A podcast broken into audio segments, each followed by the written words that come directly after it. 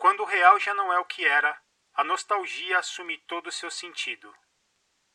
Sobre valorização dos mitos de origem e dos signos de realidade, de verdade, de objetividade e de autenticidade de segundo plano. Escalado do verdadeiro, do vívido. Ressurreição do figurativo, onde o objeto e a substância desapareceram. Produção desenfreada de real e de referencial, paralela e superior ao desenfreamento da produção material. Assim surge a simulação na fase que nos interessa. Uma estratégia de real, de neo-real e de hiperreal, que faz por todo lado a dobragem de uma estratégia de dissuasão. Jean Baudrillard, Simulacros e Simulação.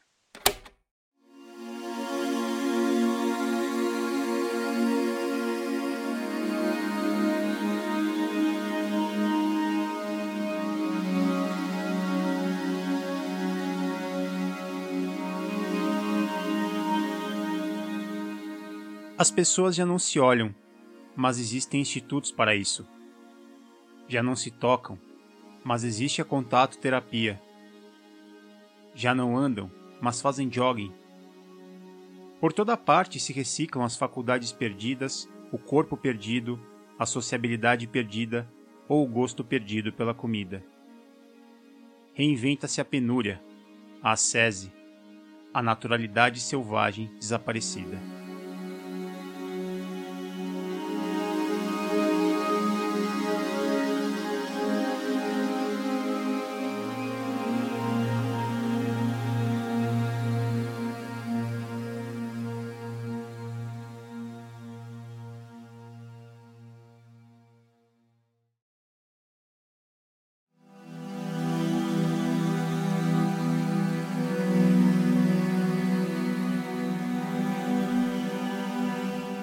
Como descrever o real? O que seria a realidade? Segundo o dicionário, o significado de realidade é a qualidade do que é real. Existência de fato, o que existe realmente. Um conjunto de todas as coisas reais. Mas como dizer que algo é apenas o que é, se partirmos do princípio de que cada um de nós tem uma interpretação sobre tudo? Damos valores diferentes para as mesmas coisas e temos diferentes pontos de vista sobre o mesmo assunto, levando em consideração que tivemos durante nossa existência diferentes perspectivas sobre o que é a vida e como devemos nos comportar diante dela. Poderia ser o que entendemos como realidade hoje, em uma visão hipotética, apenas um plano no qual nos permitimos misturar nossas próprias ficções com as de outras pessoas? Uma dimensão na qual se fundem diferentes maneiras de observar o que nos cerca e que faz parte de nossas experiências, determinando assim um ponto em comum? Não estaria o que nós chamamos de realidade sofrendo distorções que podem estar criando um novo entendimento do que é real como idealização? Segundo Baudrillard, o que toda uma sociedade procura ao continuar a produzir e reproduzir é ressuscitar o real que lhe escapa é por isso que essa produção material é hoje ela própria hiperreal. Ela conserva todas as características do discurso da produção tradicional, mas não é mais que a sua refração desmultiplicada.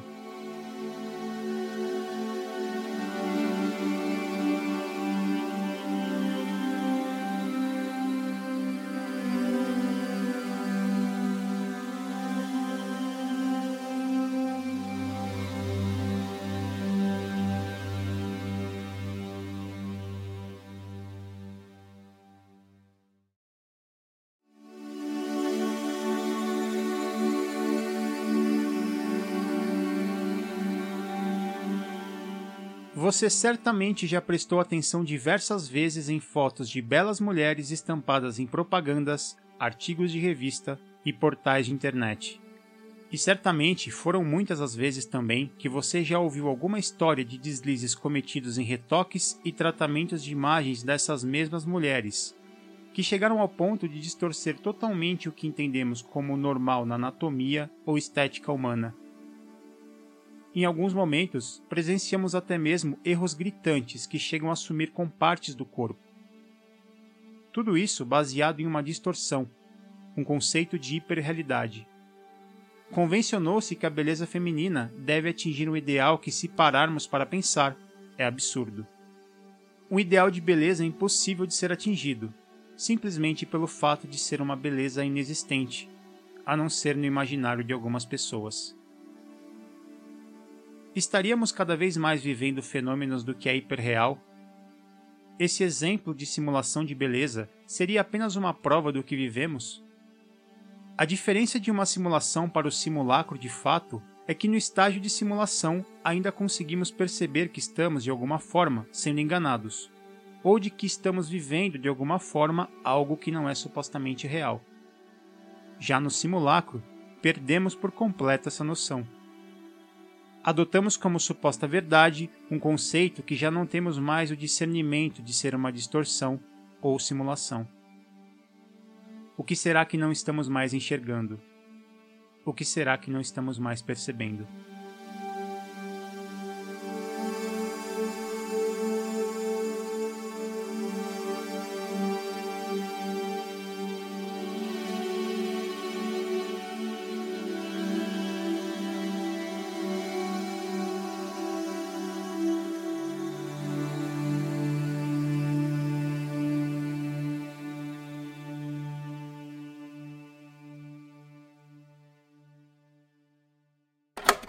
Vez de fazer comunicar, esgota-se na encenação da comunicação.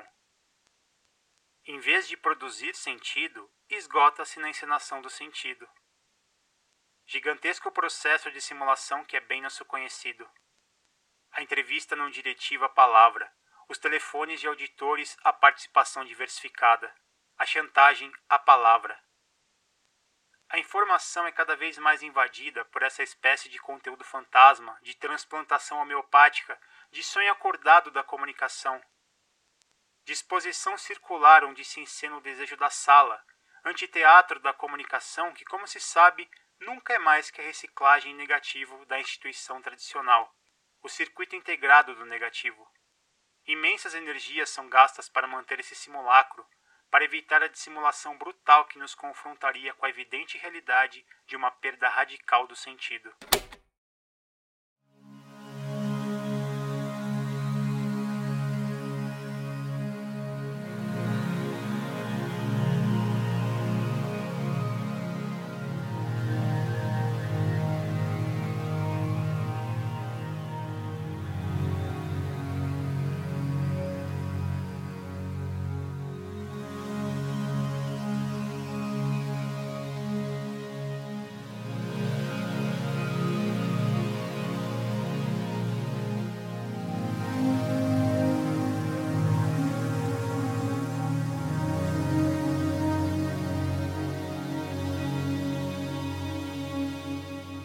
Até onde vai a hiperrealidade? Se ela está presente em nossas vidas, em quais níveis ela está atuando? Nos refrigerantes com sabores artificiais que simulam frutas que muitas vezes nunca provamos? Na pornografia que transforma o sexo em algo além do sexo propriamente dito? Nos jardins impecáveis que representam supostamente uma natureza perfeita nos filmes e séries que criam mundos de fantasia que só agradam a audiência mais exigente quando conseguem dar mais sentido às suas obras do que aquilo que entendemos como a realidade de nossas próprias vidas? Como medir a nossa percepção de realidade? Estaríamos imersos em um processo de comunicação hiperreal quando estamos conectados nas redes sociais? Perdemos o rumo ao procurarmos mostrar nelas uma vida supostamente perfeita, que segue um roteiro de cinema para parecermos aos nossos amigos e familiares aquilo que não somos de fato, personagens de nós mesmos. Será que perdemos, por exemplo, a capacidade de vivenciar a experiência de ver com toda atenção as obras de um museu ou de conseguir saborear uma boa comida em detrimento à necessidade de mostrar que somos felizes através de fotos digitais compartilhadas que clamam por atenção? Quanto tempo estamos passando imersos em supostas realidades virtuais, vivendo histórias prontas ou com no máximo algumas variáveis dentro de um roteiro mais flexível? Em oposição a isso, vamos considerar que existe na válvula de escape das comunicações virtuais e dos ambientes digitais simulações e interações de tantos tipos, como por exemplo em jogos e simuladores, que elas podem despertar muitas vezes sentimentos tão fortes que nos parecem tocar o fundo da alma e despertar as emoções mais humanas possíveis. Mesmo que seja em uma simulação ou simulacro, vivenciar essas experiências com tamanha intensidade então não tornaria o que sentimos real?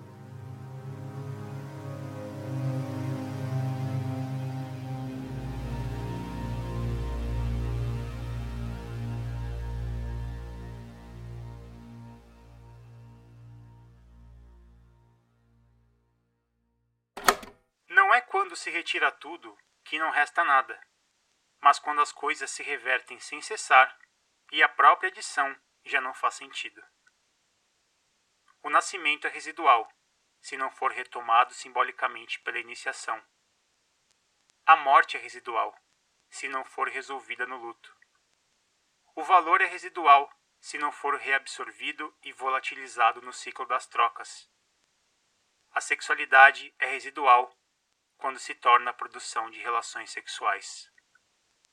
O próprio social é residual quando se torna a produção de relações sociais todo real é residual. E tudo que é residual está destinado a repetir-se indefinidamente no espectral. Esse foi um episódio de Refrações, um podcast experimental de Rodolfo Quinafélix. Para outros episódios e saber mais, acesse refrações.com.